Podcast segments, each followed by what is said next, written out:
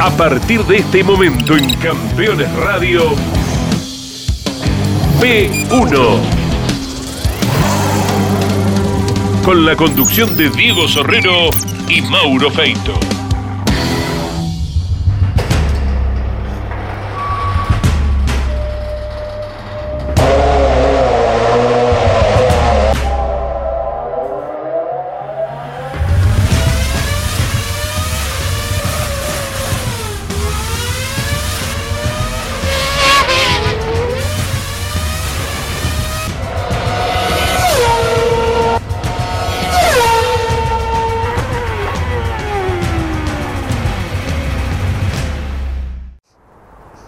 Amigos de P1, bienvenidos. Y hoy será la última parte de esta especial historia de Mauro Lombardo. La semana pasada contó todo su accidente, su resiliencia y por supuesto la recuperación y su nueva forma de ver la vida a partir de la experiencia que tuvo. Agradecemos muchísimo la cantidad enorme, no solamente de vistas del programa, sino también de mensajes, la mayoría muy positivos, destacando esa recuperación, ese cambio de mentalidad también algunos que no fueron tan positivos y los agradecemos también, como dijo Mauro Feito en el cierre del programa de la semana pasada, es un tema en el que nosotros no nos vamos a meter porque no somos quién. Ni para meternos porque no es la parte de la historia deportiva o del deportista que queremos contar, siempre en P1, y mucho menos para juzgar quién es uno, desde qué púlpito se puede sentir uno que está para poder juzgar a los demás. ¿no? Siempre hay una frase de recorre mi camino para saber cómo me ha ido y en todo caso ahí podrá juzgarme. Todos tienen algo en la vida, todos tenemos algo en la vida de lo que no estamos tan orgullosos, que no nos salió como esperábamos y que quisiéramos poder hacer distinto si tuviéramos una segunda oportunidad. No importa, no es el tema nuestro.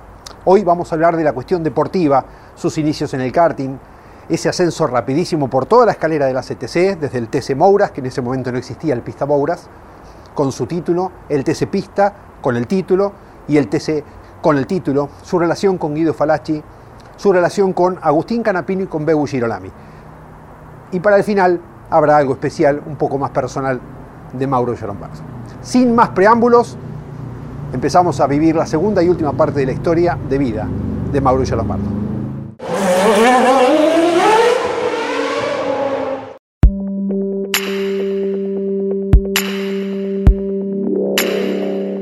Karting. Cuando vos comenzaste, eh, compran el karting después de vos joder tanto. Eh, ¿Es cierto que tu vieja estuvo un año y medio sin saber que vos corrías? Es cierto. ¿Y cómo hacían? Y te mandamos un beso enorme. eh, ¿Cómo hacían? Preguntarle a mi viejo.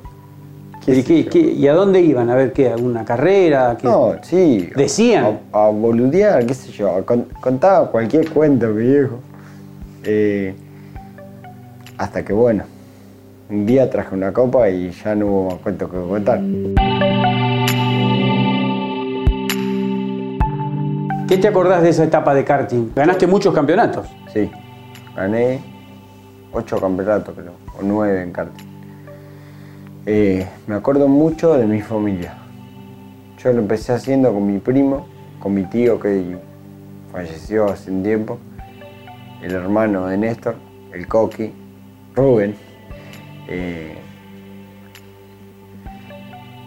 y con mi primo, con Mariano, que me dieron parte importante de ayuda acá en el taller, es parte del equipo, eh, lo siempre en mi familia, esto es algo familiar que se fue haciendo grande y obviamente mi, mamá, aparte de, mi, familia materna también, mi nono, eh, me recuerda mucho mi infancia.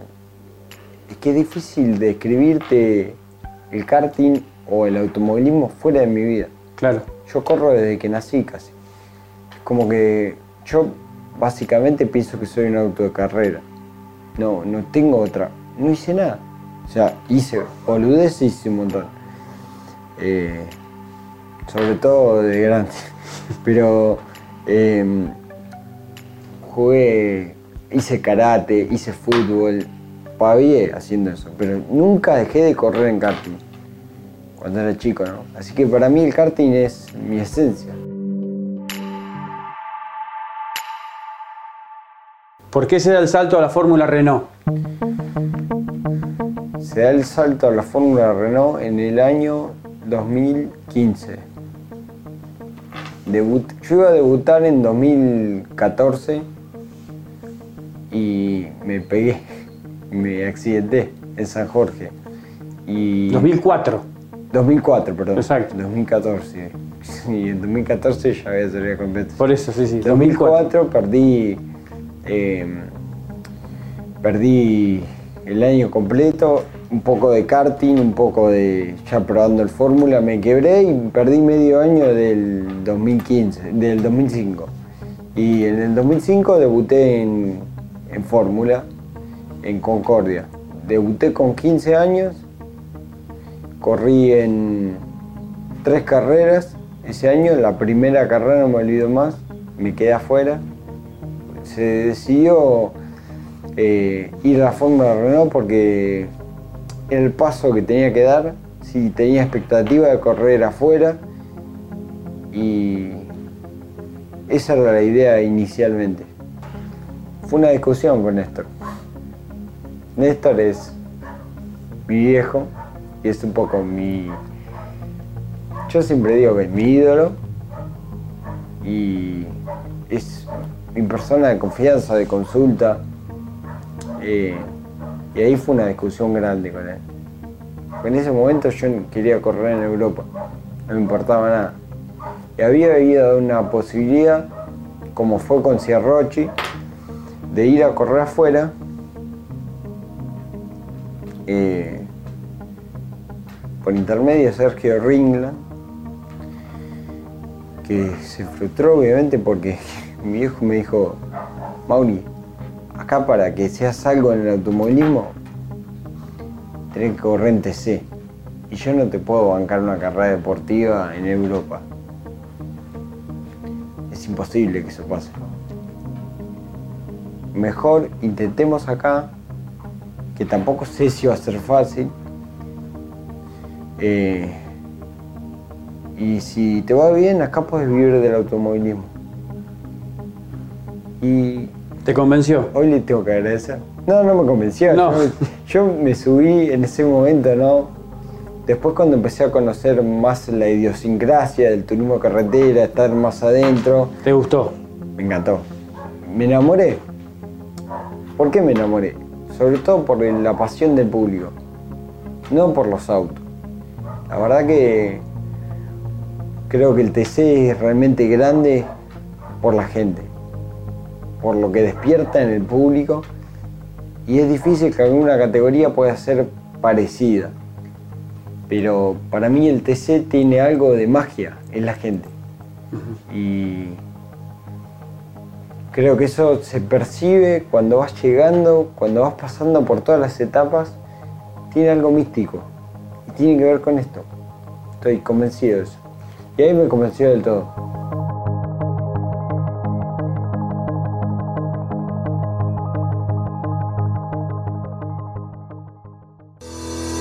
Si estás buscando un repuesto original o alternativo para tu vehículo importado, CBM Auto. Años de experiencia. Miles de clientes satisfechos. Importador directo desde Estados Unidos y Europa.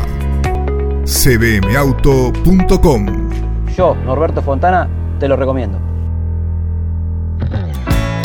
Terrus, una nueva concepción de vida.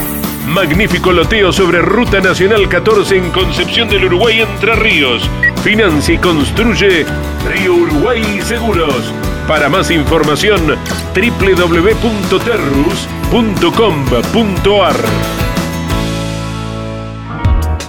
Los jueves a las 23 en Campeones Radio, Campeones Íntimo, con la conducción de Nara Yoli. Una charla mano a mano para descubrir al hombre detrás del piloto. Campeones Íntimo, por Campeones Radio. Todo el automovilismo en un solo lugar.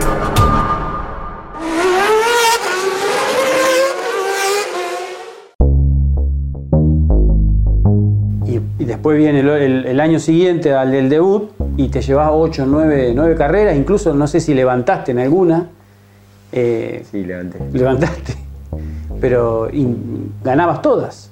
¿Por qué? ¿El auto era tan superior o tu nivel al venir de la fórmula era superior al resto? ¿Qué pasó? ¿O el auto era un misil? El auto me lo preparaba Garófalo y pasa algo loco acá. Los dos chicos que arman el auto de TC son mis mecánicos de, del Moura, del Pista, del TC. No, del TC no. TC lo corrí con, con Hugo Corvo. Pero mm, eh, es loco eso, ¿no? La gente que está acá abajo es la misma gente con la que yo inicié casi el total del plantel del, del personal, de la gente que trabaja para mí, tiene que ver con mi historia. Eh, y obviamente los dos chicos que están, eh, Gaby y Juancito, yo le digo así porque son amigos míos. Eh, Gaby y Juan, que son los, uno es el, el- el principal mecánico de, de la escudería y el otro es Juancito, que es el número 2 del turismo carretera, del, del, auto TC. Eh, estuvieron conmigo desde el primer momento. ¿Y por qué se dio semejante año? Por eso te digo. Eh, ¿Era, era el auto o tu nivel al venir vos de la fórmula? Yo creo Era... que, que se dieron por varias cosas. El 80% para mí en un auto de carrera tiene que ver con el auto.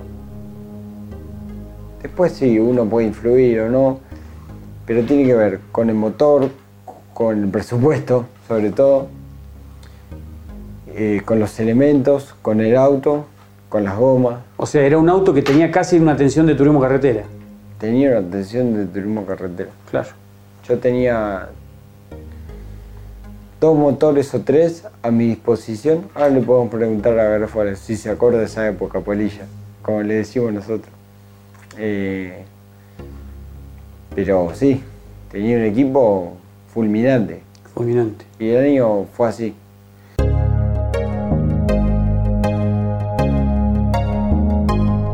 Pasás al TC Pista y ya el primer año, si bien no salís campeón, podría haber sido campeón. Pero bueno, fue medio vehemente, ahí todo me acuerdo, fue una definición brava y después sale el campeonato. O sea, fueron dos años ásperos el TC Pista. Fue culpa de Polilla. ¿Por la, qué? la última, sí, acá siempre jodemos. Claro, fue la, la última definición. La que- última, la última curva. Claro, fue con, con Urreta, Con Reta. Con Reta fue por la radio. con Tomás, ¿no? Tomás Urreta de. Tomás, Tommy. Con Tommy. Eh, la última, el, lo último que me dijo Polilla por la radio, Polilla Alejandro, eh, es a todo nada, Mauro. Yo fui a todo nada, no tenía un gramo de cerebro en esa época. Eh, y lo choqué a Grobocopatel y Grobocopatel lo chocó a, a Urreta, hizo un trompo y nada. Ahí terminé mi carrera deportiva, me echaron. Va, mi carrera deportiva. Ese año terminó ahí, el campeonato terminó con esa maniobra. Pero podías haber salido campeón con esa maniobra, porque te jugabas todo, no ¿no? alcanzaba. No, no te alcanzaba, exactamente. toda. Sí, sí, sí, sí. A todo nada, y fue nada.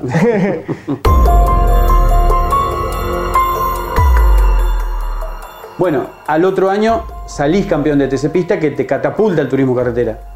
Sí, fue todo un desafío porque nos quedamos para ganar muy poco.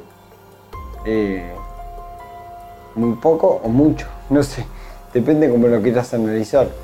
Pero habiendo tenido el 3, la mayoría hubiese saltado. Y mi viejo, eh, yo quería saltar con Garófalo. Al turismo carretera. Exacto. Pero como mi viejo es un tipo más pensante, más estratega, dijo, yo quiero que hagas un año más. ¿Y fue acertado quedarse un año más? Y ¿qué te parece? Eh, pero, ¿qué pasa? Yo le digo, muchachos, miren que esto es jodido. Digo, nos quedamos para ganar dos puestos en el campeonato. Eh, lo más probable es que nos cueste salir tercero de vuelta. Eh, es una apuesta muy jodida, muy grande.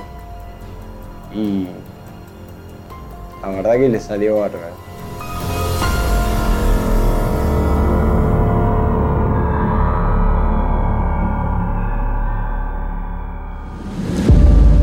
La producción no se puede detener.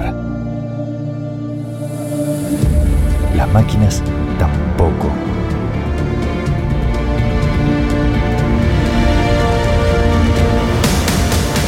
Urbi. Ingeniería Industrial. Con herramientas Lustov, potencia tus trabajos. En tu taller, en tu jardín o en tu casa. Lustov. Podrán imitarnos, jamás igualarnos. Campeones, la revista semanal de automovilismo. Toda la actividad nacional e internacional con la información más completa y las mejores fotografías. Campeones, reservala en todos los kioscos del país. Los miércoles a las 17 y los jueves a las 22 en Campeones Radio. Visión Autoradio. Análisis y debate con Pablo Viñone, Miguel Sebastián, Carlos Saavedra y Alejo Iriart. Campeones. Campeones. Radio. 24 horas con lo mejor del automovilismo.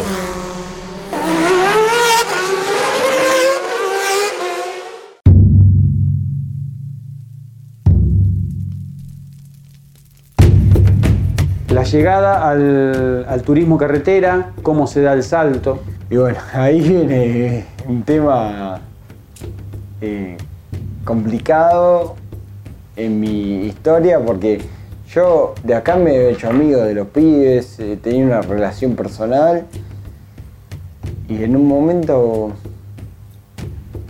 mi hijo tiene un llamado, Hugo lo reconoce. Hugo Eh, Cuervo. Hugo Cuervo eh, lo reconoce. Es uno de los, creo que el único piloto que llamó él para que vaya al equipo. Mi hijo se juntó. Nosotros ya teníamos en vista de debutar en TC, faltaba meses. Y se juntó en una estación de servicio, como si fuera mí, me acuerdo. Yo no quería hacer nada porque tenía todo el respaldo de los años de un tema ya más sentimental, más de cariño con el grupo de trabajo. Acá es muy importante que tus mecánicos quieran que vos seas campeón. Y eso yo lo tenía en el equipo de Garófalo. Pasar a Cuervo era una incógnita. Claro, me tocaba aprender todo de nuevo. ¿Y qué carajos era mío? Yo debutaba en TC, debutaba con un equipo, tenía toda la presión, era el campeón del TC Pista, que debutaba en un buen equipo de TC. Entonces era. No podía fallar, digo, en River. Pero. En ese momento me molestó. O sea, no es que me molestó, sino que yo no quise y después digo, venimos de ser campeones en las dos categorías anteriores, porque en ese momento no existía el TS Pista Maura. Es verdad. Entonces eh, digo, una locura, un jareto que es lo único que me dio resultado. Eh, yo no estaba de acuerdo. Me dice, Maurito, eh, a veces hay que tomar decisiones con riesgo para, para estar tranquilo después. Yo sé que si vos no tenés esta posibilidad ahora, no la vas a tener más.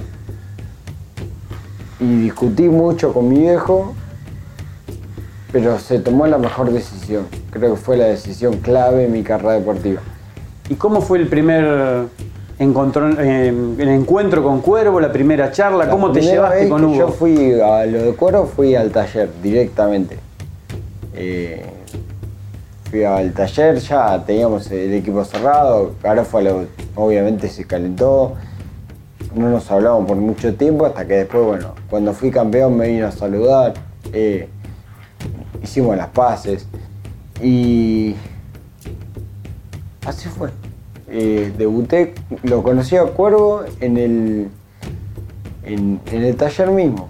¿Y cómo te llevaste? Porque Cuervo es un, realmente un tipo muy especial, distinto. Sí, sí. Raro, al principio me llevaba raro, después eh, tuve una excelente relación con Hugo. Eh, y después me fui haciendo, la verdad que nada, me gusta cómo es el tipo electrónico que es, la manera de comunicarse que tiene. Eh, pero nada, eh, me acuerdo que al principio, eh, te lo voy a resumir con una anécdota. La primera carrera que corrí, clasifiqué sexto, creo, o séptimo. No, clasifiqué 12 y después pasé en la serie 1 y largué sexto a la final. Al lado del Edema, al lado de Ortelli y al lado del Gurí. Yo no entendía nada, tenía de 20 años, 21 años. Eh, no sabía qué carajo hacía ahí. Y largué, hice 5 vueltas. Eh, Ledema, Cristian, eh, me tapaba, me recontra complicaba. Hasta que, bueno, lo toqué. Se me rompió de la puerta, creo. Porque lo abollé, le pegué por todos lados.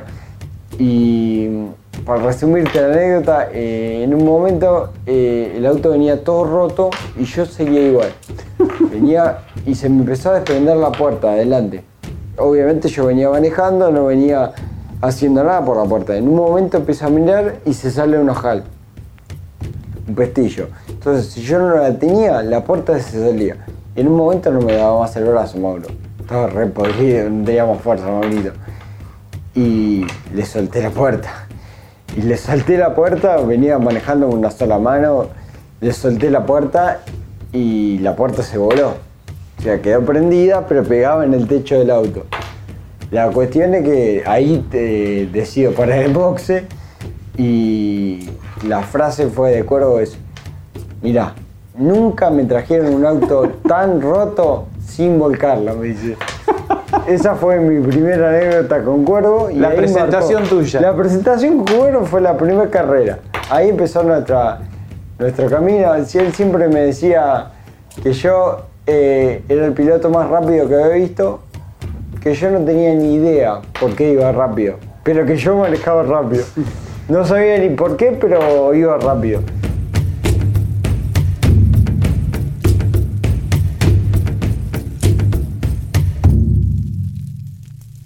Si visitas Miami, no extrañes lo que dejas por unos días. Visita Las Acacias, el gourmet argentino. Productos argentinos y regionales. Las Acacias, un punto de encuentro en Doral. Encontranos en la 8200 Northwest y la 14 Street.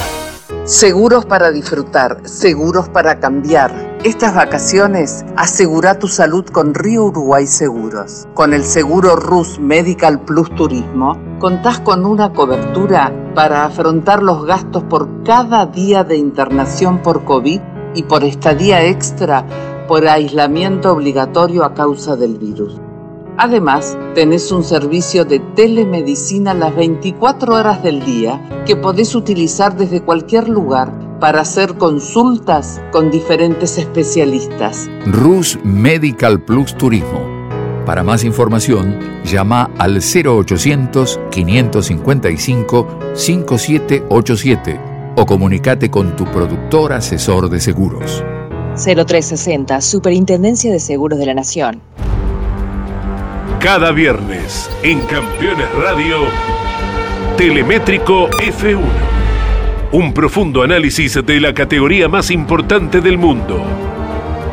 Telemétrico F1. Tecnología, precisión y velocidad. Con la conducción de Adrián Puente. Todos los viernes en vivo a las 17 y podés volver a escucharlo a las 21 por Campeones Radio. Todo el automovilismo en un solo lugar.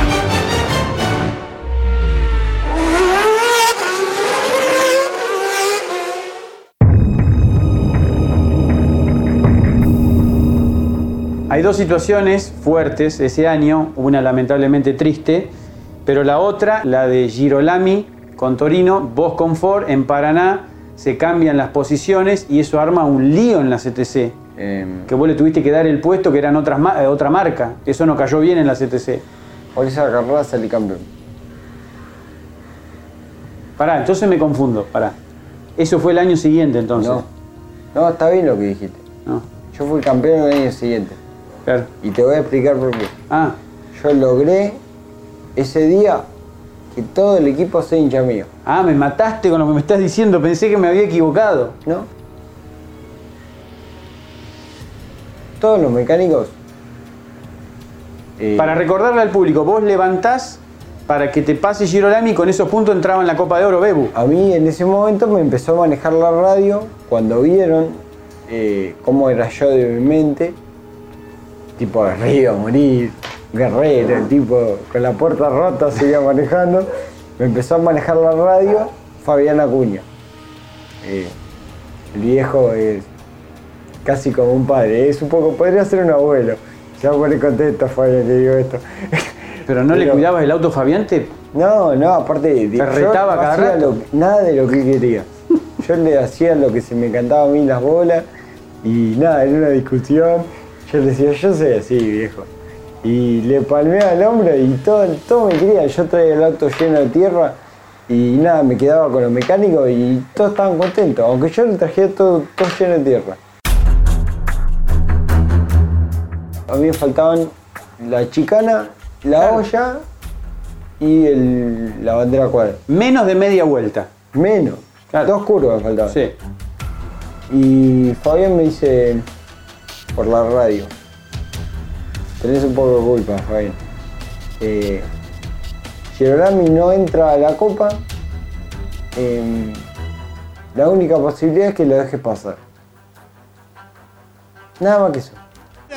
¿Quién puede ganar y los ingresos a la Copa de Oro? Ahí está Mauro Lombardo, atención, puede ganar primero, va a cambiar y atención, Girolami, Girolami, Girolami está primero, Néstor Girolami está primero, recupera la posición desde Treleu, que no ganaba una carrera, ya Lombardo, gran escudero, la rana de Bernal, aquí está pensando a futuro. Yo tuve que decir, desde la curva de los tontos hasta la chicana. Y al contrario de lo que todo el mundo piensa, yo pensé en mí. Porque yo pensé desde el primer momento que me subí al TC que yo no quería ganar carrera. Yo quería ser campeón. Y esos momentos locos, yo pensé en ese momento, dije, ¿cómo hago para salir campeón si el equipo está partido en dos? El único que va a poder hacer que este equipo, o sea, yo para llegar con chance a la última carrera necesitaba que todo el equipo esté pensando cómo hacer para que yo sea campeón. Y yo logré eso ese día. No se me dio ese año porque me suspendieron. Pero el equipo, acá hay algo un poco, no sé, no tiene que ver con plata, es intangible. No sé, es la pasión que despierta esto. Que es el, automovilismo, por lo que te digo que amo el turismo carretera. Eh, acá, ¿cuántos casos hay de gente que pone millonada de plata, que compra los mejores elementos? Y un equipo no tiene que ver con eso solamente. Eso es una parte del equipo. Otra parte tiene que ver con algo que no se puede palpar, con algo intangible. Eso es lo que yo siempre entendí como piloto. Eh, hay algo místico, mágico, qué sé yo. Y eso es lo que cambia a los campeones reales. El verdadero campeón, el ídolo, no se compra con plata, no se hace con campeonato. Se hace con algo que tiene magia. Eh, ¿Cómo te cayó la suspensión? Después se armó un lío, me acuerdo. Si vos me preguntás hoy, si a mí me decían ese día, levantás y te suspenden, no levanto ni en pedo. Es la verdad, no te voy a mentir. Si le sacás la suspensión, levanto todas las veces, por lo que te explico. No pensando en Girolami, y, y luego es mi amigo, pero jamás dejaría pasar a alguien porque me cae bien, porque es mi amigo, o sea, ni loco. Yo lo hice pensando en mí. Tan egoísta como son los pilotos que hablábamos antes. Sí, sí.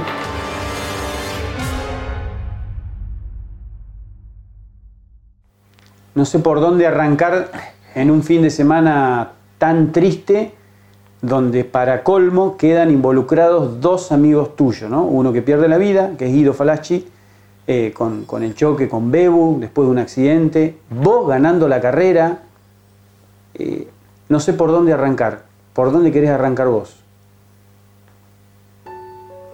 Yo nunca puedo arrancar con Guido.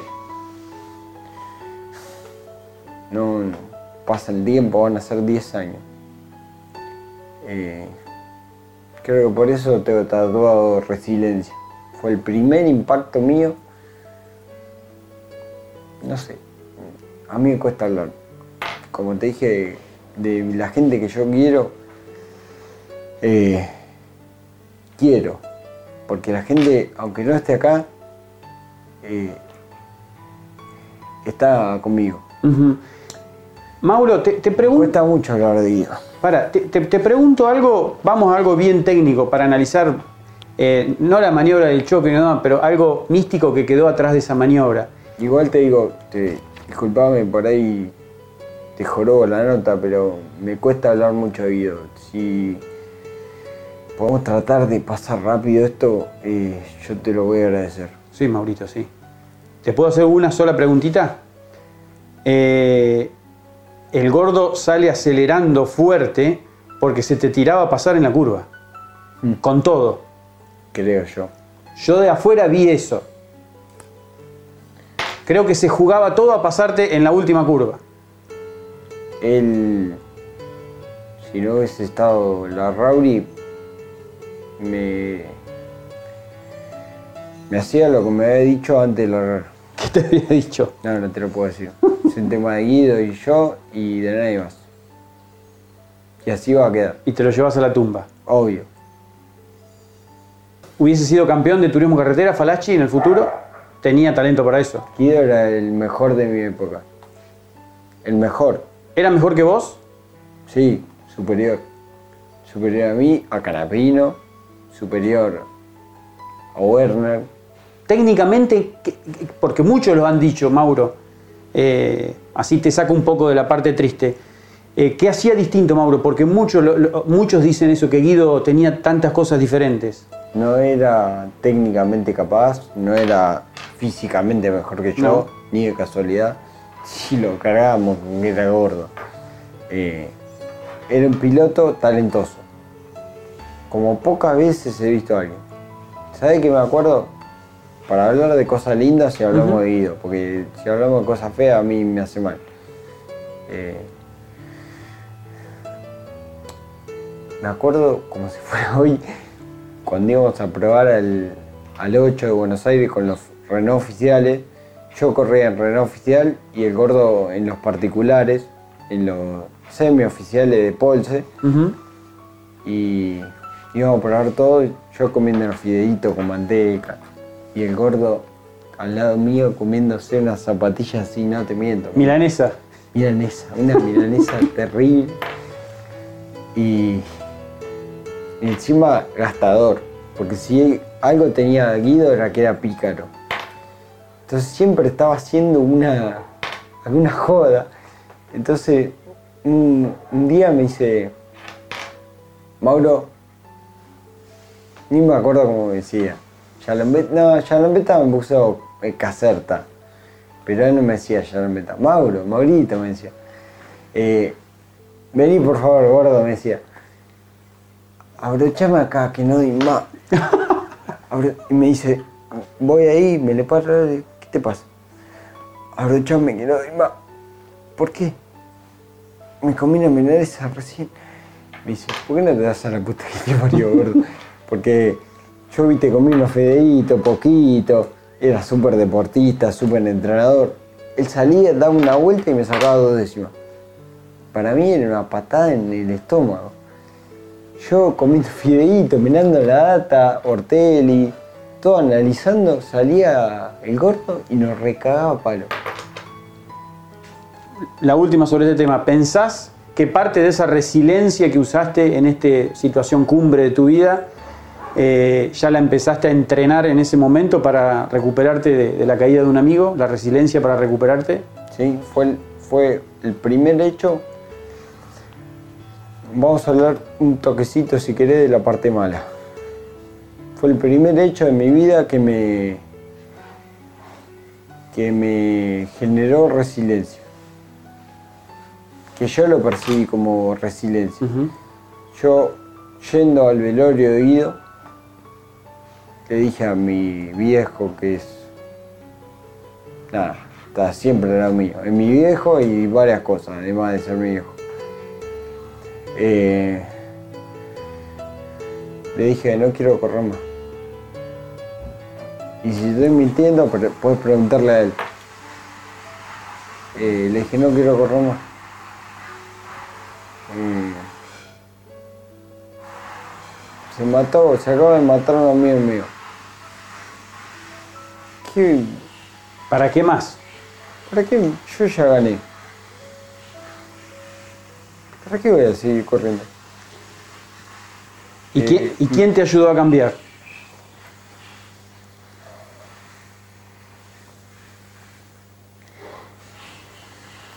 Cuando pasó el tiempo,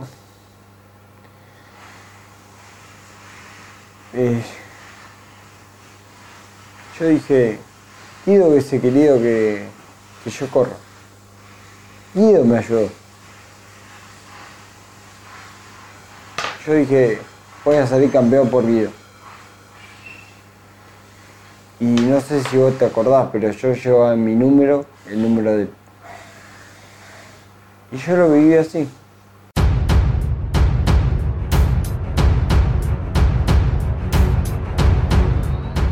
Bueno, volvamos a las carreras. Eh, ¿Cómo fue esa definición en La Plata con, con- con Agustín? ¿Y por qué llegás sin ganar a la última?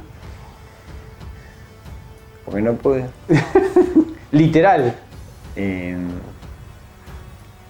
yo me preparaba cognitivamente, físicamente, con Gastón Bernard, que es el entrenador del seleccionado de hockey masculino, con el que tengo trato hoy en día, eh, que hoy lo prepara Agustín de Brabandere, eh, y con Sandra Rossi, con la cual también tengo mucho trato, eh, ella me preparó, me preparó para todo. Me preparó para lo que pudiera venir. Ese fin de semana. Ese fin de semana yo me preparé y estuve un mes entero entrenando día y noche, todos los días, y hacía trabajo cognitivo de velocidad, de memoria, de velocidad de respuesta, de, visión ta- taquistocópica, para mejorar todos los reflejos míos, los tenía al 100. No sé si era mucho, pero estaban al 100.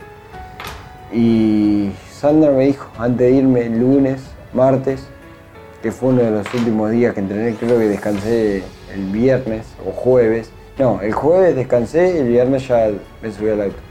Y el miércoles creo que también, me dice, Mau, Mauri, como siempre me dijo ella, em, estás preparado. Confía porque hiciste un trabajo de muchos años que el domingo lo vas a disfrutar. Imagínate, estoy hablando que no sabíamos ni cómo clasificamos. Eh, em, me dice, llegás muy preparado, tenés todo bajo control, confía en vos, confía que vas a poder. Y sentate para volar, esa era nuestra frase.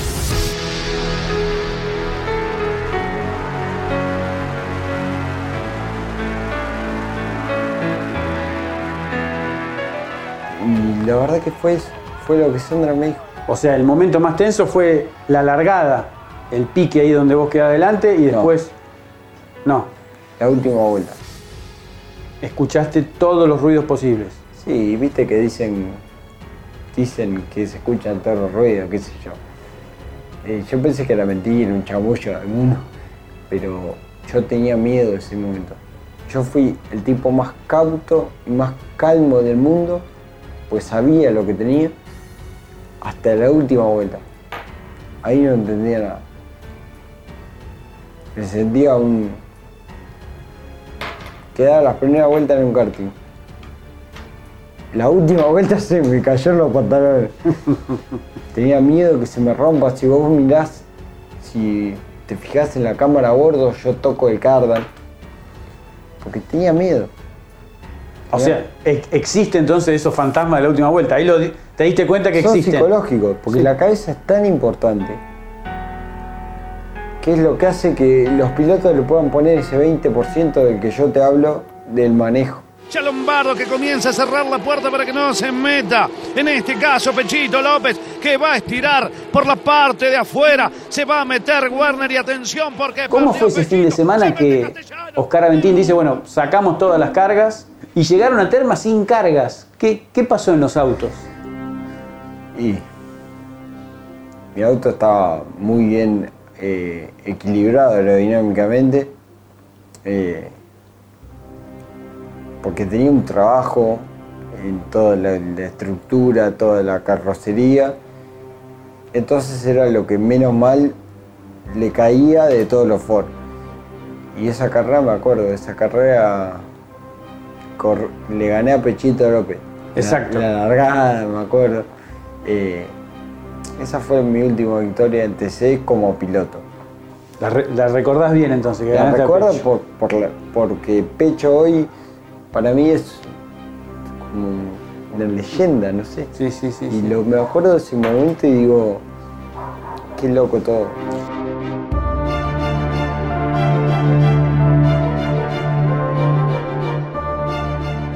Y el triunfo con Bebu en los Peugeot, en esa definición áspera con Canapino. Y Agustín, eh, ¿Qué fue? En la confitería, la maniobra, creo, Sí. así, ¿no? Agustín es, fue mi archirrival. Si yo tengo que describirte hoy, decirte, este fue el rival más duro que tuviste, y fue Agustín. Creo que yo cada vez que lo alcanzaba y él cada vez que me alcanzaba, se le juntaban un montón de cosas. No era solamente ganarme, pasar un auto. Y a mí pasaba exactamente igual. Yo no podía aguantar que me moje la oreja a Canapino. Porque éramos los dos campeones más jóvenes.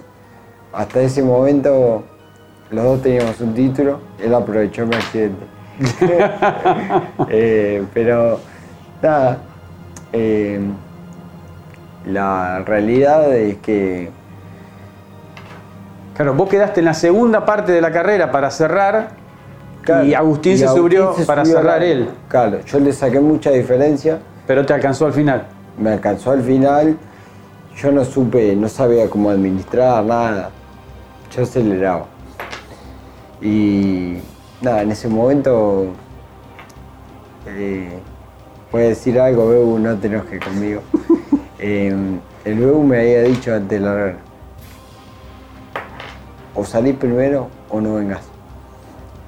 O sea, por eso es por lo que me eligió. Porque él sabía la rivalidad que yo tenía con Carapino. Y él tenía una rivalidad fuerte. Más de, más de compañero de equipo, más lo que se generó en Peugeot, la pica, fue histórico también. Fueron dos monstruos. Y el Bebu, muy estratega, me eligió bien porque supo que yo no me iba a dejar perder por Carapino. Que prefería traerle el auto en una bolsa por orgullo propio, eh, pero segundo de Canapino no salía. Así fue literal. O, o ganás o no vengás. Eso, así. Eh, pero mucho antes de, de la carrera. Esto que te digo fue semanas antes que me dijo, te elegí a vos por esto, por esto y por esto. Porque manejás bien, porque sos bueno, porque acelerás con las dos patas y porque sos archi rival de Canapino.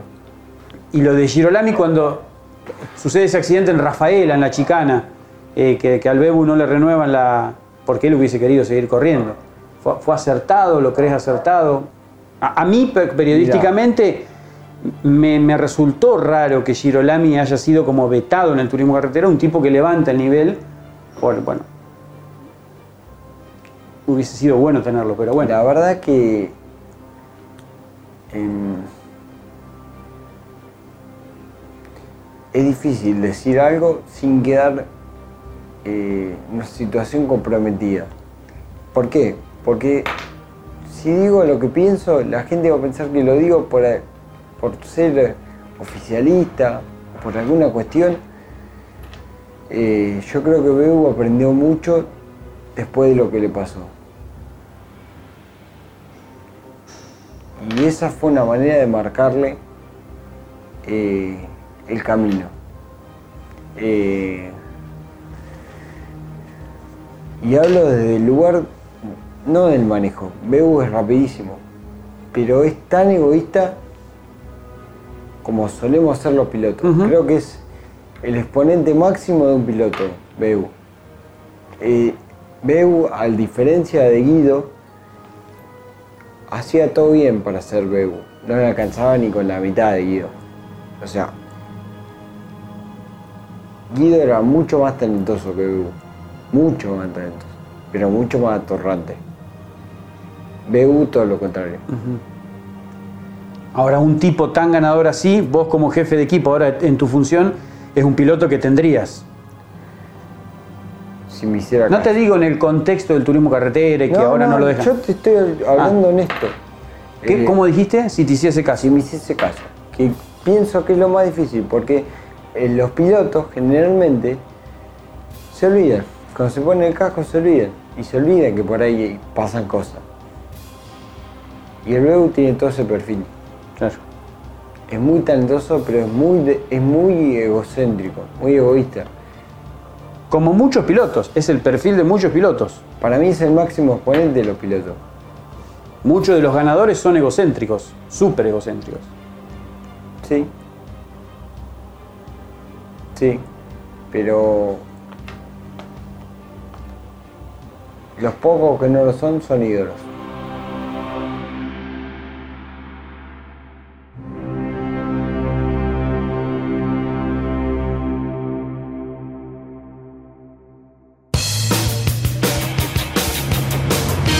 Había que hacer una pickup que tenga la fuerza de los que hacen. Nueva Renault Alaskan, hecha para los que hacen. Cada domingo a las 22.30 te espera una cita imperdible con el pasado. Historias de campeones. Imágenes exclusivas de un archivo único y extraordinario. recordando la historia del automovilismo argentino a través del frondoso archivo de campeones. Historia de campeones por el Garage TV con la conducción de Carlos Alberto Leñani. Campeones Radio. Todo el automovilismo en un solo lugar.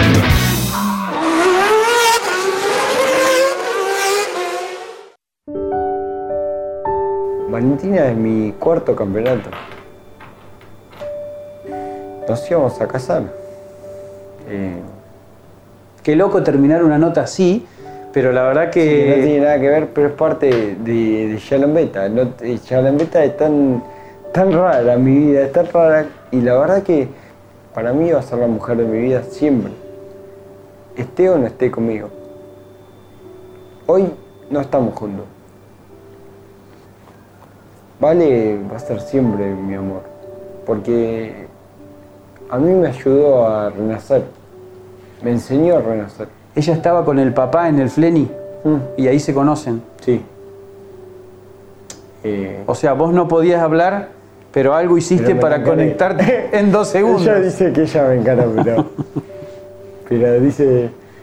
Pero nada. Además de que es hermosa, eh, a mí me enamoró el. Tiene algo, Valentina.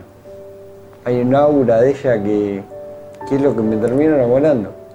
Yo nunca me enamoré, te lo dije afuera de cámara. Y esta vez sí. Con ella me enamoré. Y este puede llegar a ser un impas, pensás que pueden llegar a, a volver, me pongo... La de- hacemos la. Hacemos eh, la. Si nos reconciliamos, nos reconciliamos en P1. no, no sé, la verdad que no sé, bonita. vos me preguntaste algo, yo te lo respondo así. Una carrera más de Yalombeta. No tengo, no, no tengo tapujo. No, no miento, no, más en este momento de mi vida. Como te dije antes, de vuelta pido perdón en cámara. Me chupo un huevo. Yo te soy honesto. Eh, al que le moleste, le molesta. Pero escúchame, ¿te gustaría recuperarla? Yo nunca me quise separar. Pero bueno, a veces las cosas no se dan. Vale está estudiando, tiene una carrera eh, es psi- psi- psicopedagoga y ahora está haciendo psicología. Nada, es parte de la vida. Es parte de la vida. Yo no me le voy a achicar a nada.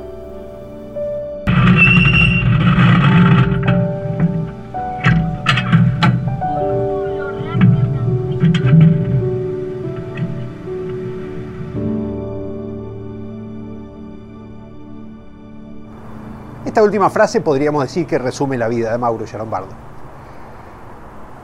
Va para el frente, no le importa nada y no le teme absolutamente nada. ¿A qué le va a temer después de lo que vivió? ¿no? Son ejemplos, así como el de fue el de Adrián Hahn, cuando contamos su historia también de resiliencia y de recuperación de un trauma, como fue haber perdido sus piernas.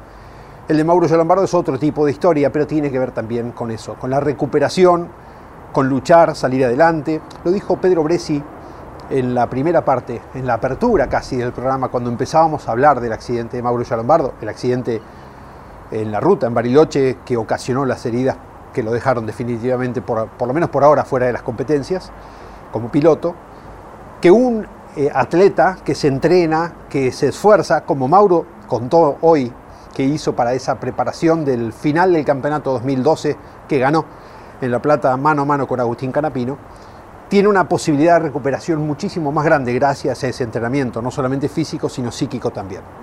Bueno, es un ejemplo, es un ejemplo que tenemos que tomar todos para entender que la vida no se termina si queda un hilo de vida y todo puede resurgir si podemos ponerle el esfuerzo y la dedicación para que eso así ocurra. La semana que viene tenemos un programa distinto, no vamos a decirles más nada, distinto, pero uno hace estas cosas de cambiar, pero tiene que ver con el viaje de Mauro Feito por el sur de la provincia de Buenos Aires de hace un par de semanas y muy rico material que hemos recolectado gracias a, ese trabajo, a esa semana viajando que tuvo Mauro Feito la semana pasada para P1. Así que simplemente nos despedimos aquí, los esperamos la semana próxima con otro encuentro especial viviendo el automovilismo desde la óptica de P1. Hasta entonces. Hasta aquí en Campeones Radio P1. Con la conducción de Diego Sorrero y Mauro Feito. Campeones Radio. Una radio 100% automovilismo.